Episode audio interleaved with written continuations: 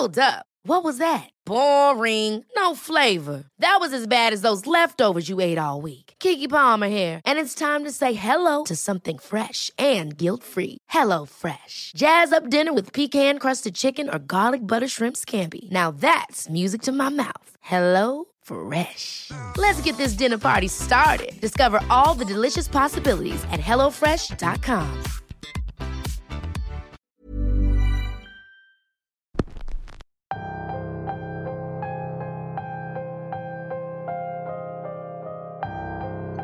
Bienvenidos como cada miércoles a Radio Macabra. Mi nombre es Álvaro y quiero mandarle un saludo a todas las personas que siempre están ahí apoyándonos. Para mí es muy grato leer sus comentarios. Les juro que eso nos motiva a seguir adelante. Esta semana tenemos una historia corta pero bastante intrigante. Es una de esas historias que suceden en los lugares alejados, en los ranchos, en las rancherías. Es una historia que tal vez muchos conozcan pero con ligeras variantes. Esta historia se titula La cara de vaca y es traída para ustedes solo aquí, en Radio Macabra, su programa favorito de la noche. No se despeguen y estén atentos a este fascinante relato. Comenzamos.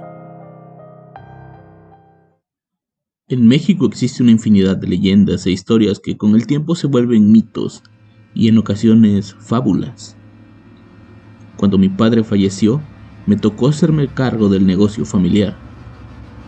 Soy el mayor de tres hermanos y mi familia se ha dedicado a la venta de leche y productos lácteos desde hace mucho tiempo. Mi intención era ir a estudiar la universidad y aprender a hacer crecer el negocio.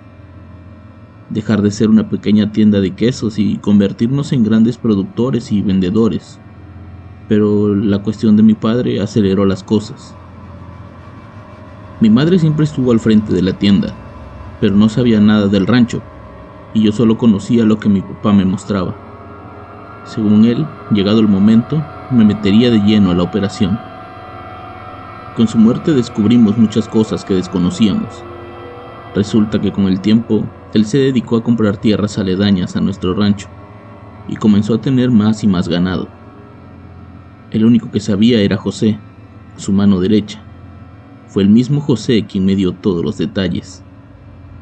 Era momento de hacerme responsable de la familia y de mis hermanos menores, y para eso tenía que apresurarme a aprender todo sobre el rancho. Fue durante el reconocimiento de uno de los terrenos cuando escuché por primera vez sobre la famosa cara de vaca. Recuerdo que José y yo habíamos ido a ver el último terreno en ser comprado por mi papá. Él decía que los planes eran construir ahí un corral para las vacas lecheras. El terreno era bueno, pues a unos 200 metros pasaba un río y se formaba una pequeña laguna. Eso nos abastecería de agua y también por su ubicación, al estar dentro de los demás terrenos, mantenía seguro el ganado de posibles robos.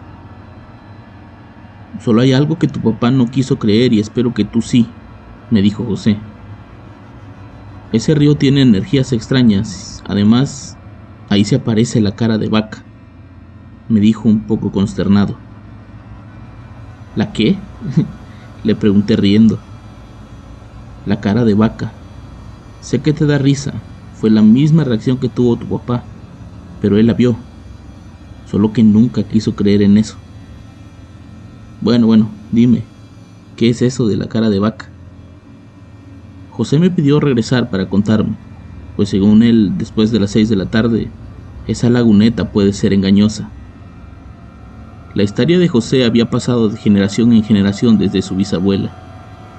Él me cuenta que toda la gente de esa zona cree y le teme a una mujer solitaria que deambula por el monte, con su cabello largo y negro que le cubre la cara, los pies descalzos y con una bata que parece ser una bata de dormir. Quienes tienen la desdicha de encontrarse con aquella mujer en el campo cuentan lo mismo. La mujer parece ignorarlos, incluso puede llegar a pasar del lado de la gente y no levantar la mirada. Pero al estar detrás de ellos emite un horrible y aterrador sonido que hace que las personas volteen a ver y al encontrarse con ella le ven la cara. Esa cara que todos describen como la cara desollada de una vaca. Supuestamente aquella visión es un mensaje, Los que la han visto tienden a sufrir de enfermedades e incluso de horribles muertes al poco tiempo de ese encuentro. Pero hay algo más. Si la llegas a ver en la laguneta, podrás ver su verdadero rostro en el reflejo del agua, y se dice que es una mujer muy bella, la cual fue maldecida por un brujo, que enamorado de ella quiso conquistarla y fue rechazado, maldiciéndola con el rostro de un animal, en casi estado de putrefacción. La otra versión es que aquella mujer murió ahogada en esa laguna, víctima del ataque de una vaca, adquiriendo el rostro de aquel animal. Ambas versiones no eran otra cosa que meros inventos de la gente de los ranchos, generalmente gente poco educada que creen cualquier cosa que tenga que ver con brujerías, y José era uno de ellos, y su mujer ni se diga. Mi recomendación es que traigas un padre para bendecir estas tierras, no creo que quieras correr la misma suerte de tu papá. Al escuchar nombrar a mi padre me enojé.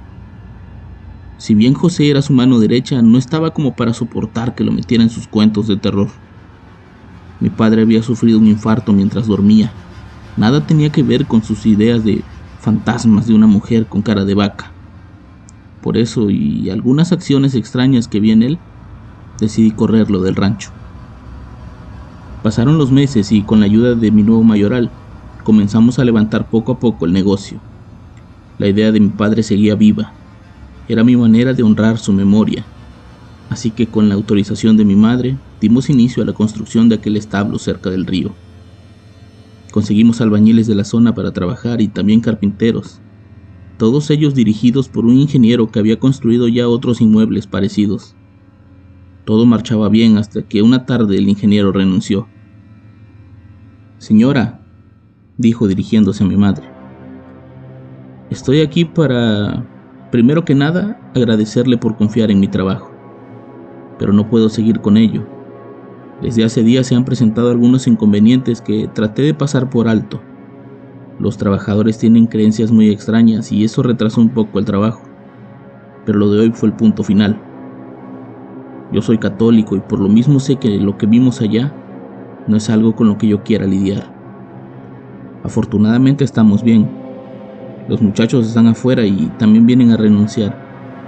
Por el dinero no se preocupe, ya veremos la forma de arreglarnos, pero sí le pido que, en caso de seguir con el proyecto, busquen la manera de hacerlo de la manera más segura. En un principio el hombre no quería decir que era lo que había visto. Según él no quería parecer un idiota frente a nosotros, pero por insistencia de mi madre terminó por contarnos. Mientras montaban la cimbra, un par de trabajadores que estaban doblando alambres alertaron a los demás sobre la cara de vaca. En ese momento todos dejaron de hacer su trabajo y comenzaron a alejarse del lugar. El jefe de la obra no entendía lo que pasaba, y por más que los trabajadores le decían que caminara con ellos colina arriba, el hombre decidió quedarse para ver de qué se trataba todo. En ese momento vieron a una mujer venir desde el río, con el cabello largo y con sus lentos pasos. Caminaba en dirección a ellos, y cuando estuvo lo suficientemente cerca, levantó la cara para mostrar lo que él describió como una horrible cabeza de vaca en estado de putrefacción.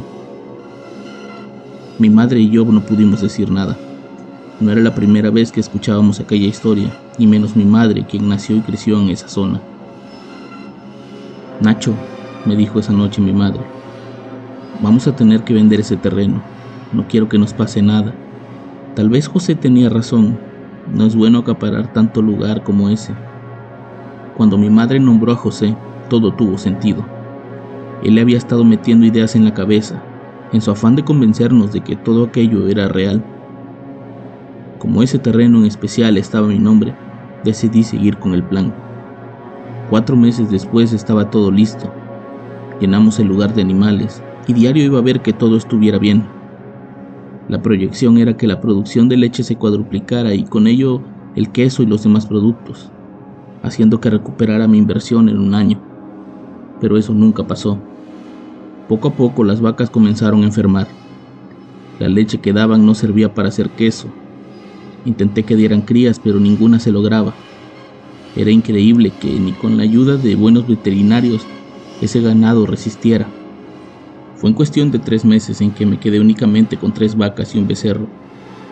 Toda la inversión había sido en vano. Mi madre subsistía gracias a que su parte del rancho seguía dando leche como siempre, y había recontratado a José para que la ayudara. Comencé a cuestionarme. Yo seguía pensando en que debería haber una explicación lógica para todo esto. Tal vez había comprado vacas enfermas o el alimento era de mala calidad. Tal vez el agua de esa laguneta estaba contaminada, pero nada de eso. La razón de todo la tuve que ver con mis propios ojos. Una noche decidí quedarme en ese lugar a dormir. La noche anterior un depredador había lastimado al becerro y quería estar ahí para protegerlo. Mi idea era engordarlo para venderlo con las otras tres vacas, y por supuesto que no me convenía dejarlos solos. Eran casi las nueve de la noche cuando yo me preparaba para dormir. Hacía frío esa noche en el campo, y donde me acomodé mi catre no me cubría del todo. Estuve varios minutos temblando a causa de ese frío extraño, hasta que de pronto vi una luz que alumbraba hacia donde estaba el ganado. Me levanté de inmediato y tomé la pistola. Comencé a caminar sigilosamente hacia la salida. Quise salir al encuentro del ladrón, pero lo único que me encontré fue a José muy asustado, corriendo hacia mí. Vámonos, Nachito, me mandó tu mamá. Por favor, vámonos. Yo no supe qué hacer. Me quedé completamente pasmado. El hombre me tomó del brazo y me llevó a jalones hasta uno de los caballos que llevó para sacarme de ahí. Hi, I'm Daniel, founder of Pretty Litter. Cats and cat owners deserve better than any old-fashioned litter. That's why I teamed up with scientists and veterinarians to create Pretty Litter. Its innovative crystal formula has superior odor control and weighs up to 80% less than clay litter. Pretty Litter even monitors health by changing colors to help detect early signs of potential illness. It's the world's smartest kitty litter. Go to prettylitter.com and use code ACAST for 20% off your first order and a free cat toy. Terms and conditions apply. See site for details. Estaba a punto de subirme cuando escuché ese horrible ruido. Ese horrible ruido que escuché detrás de mí, que me erizó la piel y que me dejó casi petrificado. No voltees, me dijo José. Hagas lo que hagas, no voltees. El hombre me ayudó a subirme al caballo y comenzamos a avanzar. No sé qué es lo que te obliga a voltear, pero les juro que no me pude contener. Mientras José y yo avanzábamos arriba de los caballos, giré la cabeza hacia atrás, únicamente para ver a aquella mujer de la que tanto hablaban, mordisqueándole el cuello al becerro lastimado mientras las otras vacas trataban desesperadamente de alejarse de ella lo más posible. No sé cómo, pero sintió mi mirada y de pronto levantó la cabeza. Esa noche comprobé que todas las descripciones eran reales. Una mujer con la cara de una vaca desollada me miraba fijamente mientras sostenía al indefenso animal para terminar de devorarlo. Yo no supe qué hacer. Únicamente cerré los ojos y comencé a rezar. Dejé que el caballo avanzara ya no tenía esperanzas ni siquiera de salir vivo de ahí. Pero José me ayudó. José seguía repitiendo, no voltees, no voltees, ya casi salimos de aquí. No sé en qué momento, pero dejé de sentir ese frío. Llegamos por fin a una parte plana, y en ese momento José me dijo, aquí estamos a salvo, aquí ya no son los terrenos de la cara de vaca. Cuando me dijo eso pude descansar, e inmediatamente me solté a llorar. José me confesó que la noche que mi padre vio a la mujer, comenzó a tener una especie de visiones. Comenzó a tener una arritmia cardíaca. Él mismo lo llevó al doctor. No quería que se enterara mi madre. Ese mismo día le detectaron el problema en el corazón, ese mismo problema que lo llevó a la muerte algunas semanas después. Ahora tengo miedo de lo que a mí me pueda pasar. Empiezo a creer que todas esas leyendas pueden ser verdad y si José tiene razón, tal vez a mí me toque una horrible muerte, igual que a mucha gente que la vio. Hoy en día entiendo que en ocasiones es mejor dejar las cosas como están y hacer caso a lo que la gente cuenta. Tomar los consejos de las personas que te quieren ayudar y principalmente que allá afuera en la oscuridad hay cosas de las que seguramente nunca conoceremos la verdad.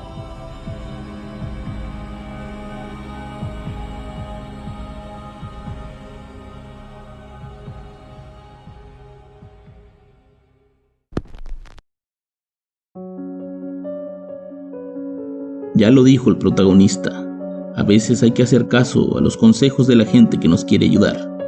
Yo me despido esta noche recordándoles que la próxima semana habrá más Radio Macabra. Éxitos que te matarán de miedo. Buenas noches.